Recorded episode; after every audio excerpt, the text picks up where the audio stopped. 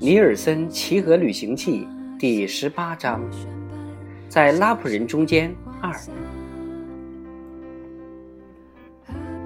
乌拉塞尔卡沿着鲁萨亚莱湖岸一直向前走，直到他遇到一个坐在石头上钓鱼的男人，才停下来。你一定钓了不少鱼吧，罗？这位拉普族人边走边用拉普语问道。我有一件事想同你商量一下，你知道，我有一个女儿去年死了。嗯，我知道。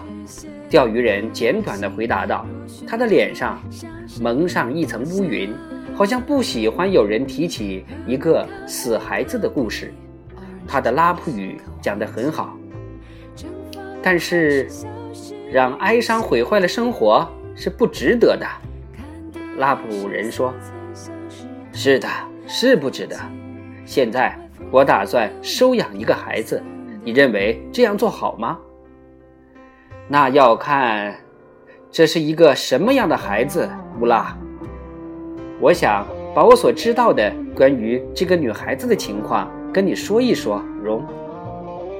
乌拉说，接着他就向这个钓鱼人讲：有两个穷苦的孩子。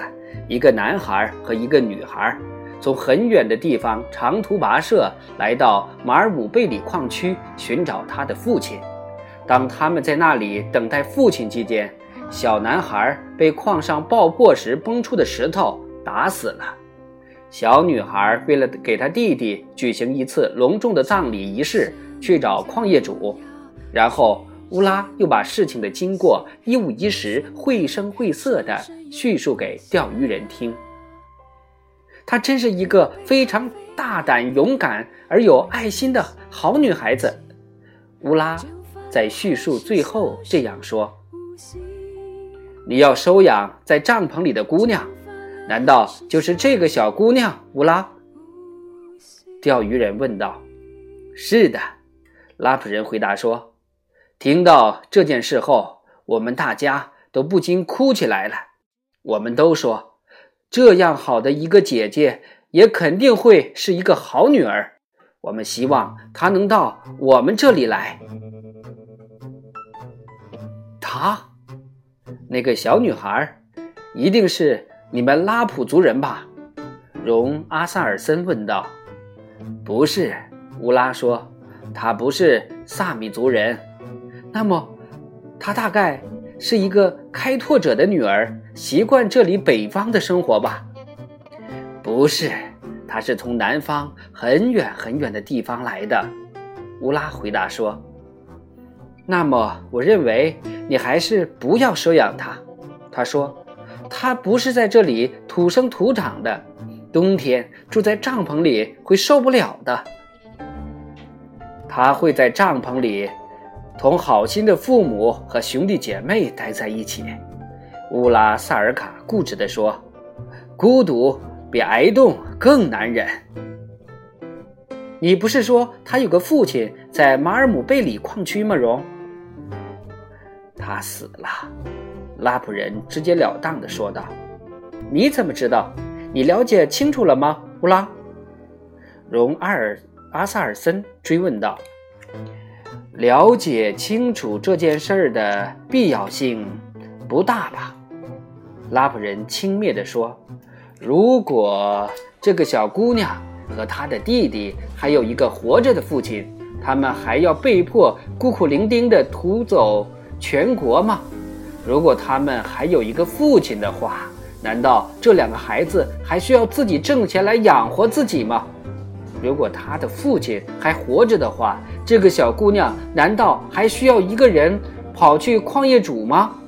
如果他的父亲不是早死了的话，那么能干的小姑娘是不会孤身一人的，不是吗？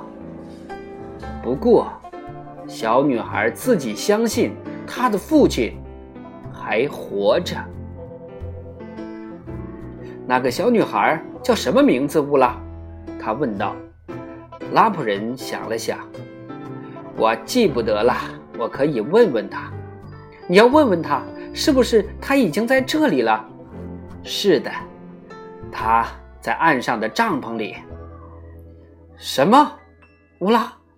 你还不知道他父亲是怎么想的，就把他领到这里来了？